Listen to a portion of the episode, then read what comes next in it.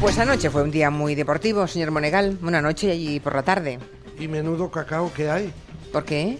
¿No sabe usted que se cayó el servidor del gran Jaume Roures? ¿Y qué pasó? Pues que se quedaron muchísimos eh, que están, que tienen el canal de pago. Sí. Se quedaron sin, sin poder. Ah, el de pago. señal. Yo me refería Estoy a la hablando- Champions en Antena 3 y luego en 4 el Eurobasket.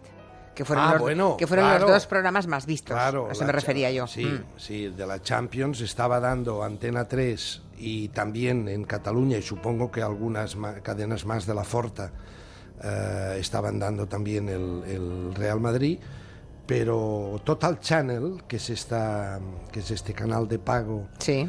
que se ha inventado MediaPro y que tiene todos los derechos y, que, y que también de ahí chupan, si no recuerdo mal, Vodafone, Orange y Telefónica todavía no, es decir, Movistar Plus todavía no porque están negociando. Podría haber escogido un verbo un poco más fino, ¿no? Bueno, del que, que sirve a... Vale. Que sirve Es que, Bueno. dicho así, es un Mire usted, poco ordinario. ¿quiere que hablemos de una cosa muy fina? Solamente- me uy, qué miedo me da, un qué instante, miedo me da. No tiene nada que ver con televisión, tiene que ver con la vida. Rápidamente, cuando vengo a la radio normalmente paso por la calle Portaferrisa. Sí. La calle Portaferrisa, para los que no lo sepan, es una calle muy- ¿mm? transitada, peatonal, con muchos comercios, eh, que une, digamos, la plaza de la Catedral con las Ramblas. Suelo pasar por allí esta mañana y no es la primera vez que lo veo. Había un chico con una manta mm, tumbado en el suelo y a su lado dos perros. Dos perros también allí tumbados, uno pequeñito, muy gracioso, el otro que igual era su padre o su madre, el padre o la madre del perro, Sí. y estaba envuelto en una pequeña nube de turistas y también de indígenas de aquí propios, mm, es Sí, de a- nosotros mismos, Sí, ya. que acariciaban a los perros, ay, qué bonitos, y todos le echaban una moneda dentro del vaso que tenía él puesto allí para que le Sí. echaran una caridad. Pocos metros más allá, una señora, vestida de negro, muy mayor, la cara llena de arrugas. No, sabe, no, no, no, no le podría decir muy morena. No, no puedo decirle si era rumana, catalana, madrileña, gallega, andaluza, no sé de dónde era.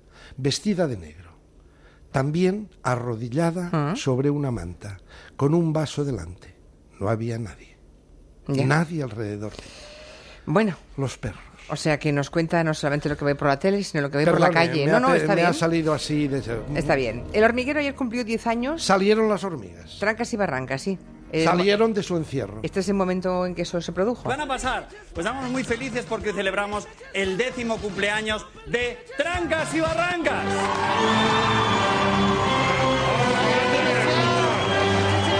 ¿Y qué? ¿Y qué pasó, señor Monegal?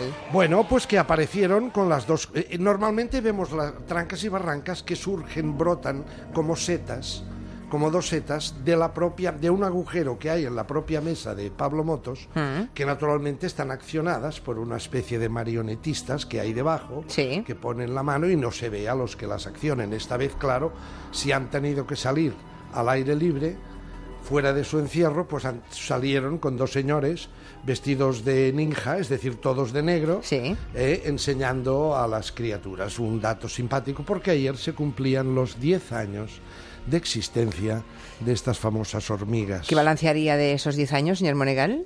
Muy bien, muy bien, acentúan el carácter infantil del programa, le dan este toque simpático de... Eh. Pueden decirla, siempre que tienes un, un, un muñeco o una criatura inanimada en el programa, puedes canalizar el guion y que digan las hormigas lo que a veces no se atreve o no puede decir por corrección el presentador.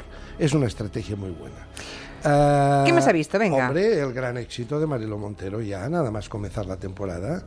Ya es tre- ¿Hoy? trending topic. No, fue ayer, ¿no? Sí. ¿Qué pasó? Ayer ya le... eh, Bueno, aquello que dijo sobre el toro de la Vega, Ah. que a la llaman Marilo de la Vega, por cierto.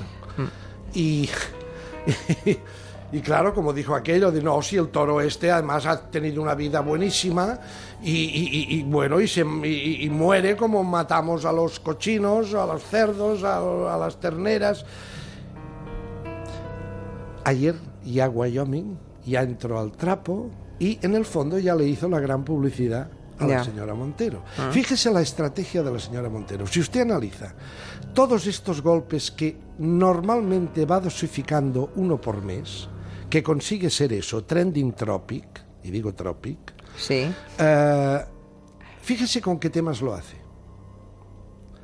Que si que el trasplante de riñón se trasplanta el alma, que si no sé qué de cómo comerse uno comerse una banana para no ser racista, aquello que pasó con un jugador de fútbol. Se refiere a que nada ideológico, nada, político. nada Ya. que inquiete, eh, es decir, Ya, temas que son muy espumosos y que además son susceptibles Mm. de hacerle, aunque vayan en contra de ella, pero hacerle la publicidad en otros programas de televisión.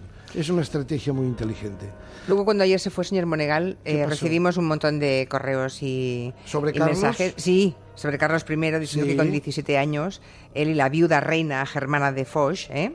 con 29, Permítame, Germain de Foix. Germaine de Foix, eh, está muy documentado históricamente y tuvieron incluso una hija ilegítima, que fue la infanta Isabel de Castilla. Isabel de Castilla, que efectivamente. lo sepa porque sí. ayer ya nos dieron Sí. los- Bueno, pues nada. Sí, sí, pero yo dije, a ver, que esto hay que documentarlo bien y efectivamente está bien documentado. Además, eh, Juan Adrián Sens también me ha asistido en esto. Ya. Esta parte, parece ser que aquí el inteligente era Fernando, ¿eh? el hermano. Pero bueno, esto es otra historia. Pero sí, sí, y allí sale el encamado con Germaine de Foix, que es una mujer inteligentísima, que se da cuenta de que, bueno, llega el nuevo rey, el nuevo emperador, el nuevo mandamás, y dice, bueno, pues con este tengo que tener buena relación. Y demás. Por cierto, ayer una maniobra, ¿sabe que ha vuelto a la sexta el jefe infiltrado? Sí.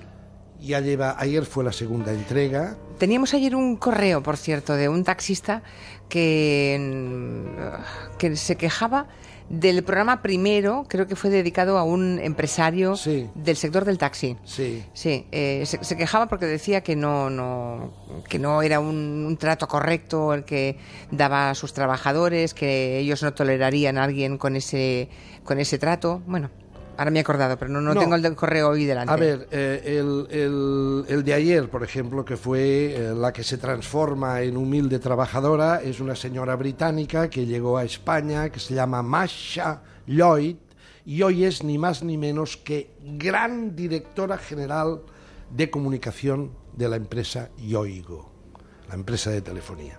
Es curioso, esta señora cuando se presenta a los espectadores, cuando nos la presentan, todavía vestida de directora general, exquisita y tal, dice, yo llegué a España, dice, el primer trabajo que tuve fue una empresa de armas. Dice, fue una cosa con mucha pasión. empresa de armas. Dice, viaje por todo el mundo, hombre, tú dirás, estuve en Turquía, estuve en Grecia, es decir, que vendía armas a Turquía. Ya, ya. Bueno, curioso, ¿no? Bien, y se casa con un cura. Bueno, que, que habría previamente colgado los hábitos. Que, sí, que había colgado los hábitos, un señor leonés, y se casa con un cura. Supongo que el cura, con buen criterio, hizo que su mujer debió decirle, hombre, eso de trabajar en una empresa de armas, de venta de armas, cuidado. Ya, o sea, ella vio la luz y, y- y- Supongo, y él digo no. yo. Ya. Y entonces esta es la que se transforma en humilde trabajadora. Sigue siendo un programa en donde la- las empresas que tocan quedan de maravilla. Es, un Hombre, gran, es, una gran publicidad. Claro. O sea, ayer recibió Yoigo, la empresa Yoigo, a través de la sexta y de este programa, recibió un empuje hacia arriba directamente proporcional, es decir, el teorema de Arquímedes, directamente proporcional a la audiencia concitada. Ya. Eh, Fue tremendo. Por cierto, una última, ya sé que me quiere echar. No, no, le que quiero viene decir. el señor más. Es que nos dice, no, hombre, no, viene las 5. dice Josep Cañas que el bebé de Gran Hermano que dijo usted no es un bebé de verdad, que es un baby reborn, un muñeco hiperrealista, pero que no es un bebé real. Bueno, nos, ¿Es verdad nos eso? hicieron creer que era de verdad. Ya, ya, ya, ya. Bueno, seguramente para Me que pareció- picáramos. A ver, me pareció una, una estrategia muy canalla meter a la madre Ya. porque tiene. Bueno, Porque pues- claro, ¿por qué seleccionan a la madre? Ese es mi razonamiento. Porque tiene un hijo y no lo puede abandonar. Mm. Bueno, Naturalmente pues es- que no puede abandonar al hijo. Lo que no tenían es que seleccionar una madre con un niño de que había acabado de parir hacía tres meses. Mm. Ahora, si se trata de un reborn, que lo digan, hombre. Pero bueno, juegan a este tipo de cosas. No lo tengo contrastado lo que me dice, lo que nos dice este oyente, cosa que no dudo, ¿eh? Pero no lo tengo contrastado. Bueno, pues lo contrastamos y mañana se lo decimos. Nada más, señor Monegal. Lo que está pinchando es Cámbiame Premium. Este espacio de Telecinco, ayer un 12,9% o 12,7%, eh, tal. Dice, ¿sabe usted qué es esto de que vas allí? Es, es aquello de cambio radical. Ay, no estoy bien con mi aspecto, quiero cambiar. ¿Mm? Y nos dice Jorge Javier Vázquez, Vázquez con una retranca notable, porque él también se da cuenta de las cosas. Dice, hoy tenemos cuatro celebrities. Celebrities, ¿eh? Sí, Las sí, sí. celebrities eran Aguasantas, la exnuera de Raquel Bollo, Labrador, un macarrilla que... Macarrilla porque lo llaman así, macarrilla, Ah. que ha salido en Gandía Shore, que lo han pescado en Gandía Shore y quiere dejar de ser ma- macarrilla y pasar a ser guapo, maduro. Y Chari, Chari, la choni verdulera. Una choni verdulera, sí, sí, así, sí. Estas son las celebrities, ¿eh? Ya. Antes cuando hablábamos de celebrities, ¿verdad? Hablábamos, no sé, de Winnie Paltrow, de Michael Douglas, de... No, no, aquí una Choni, un Macarra y la exnuera de Raquel Bollo. Vale. Toma castaña. No hay más preguntas. Adiós. Un abrazo. Adiós.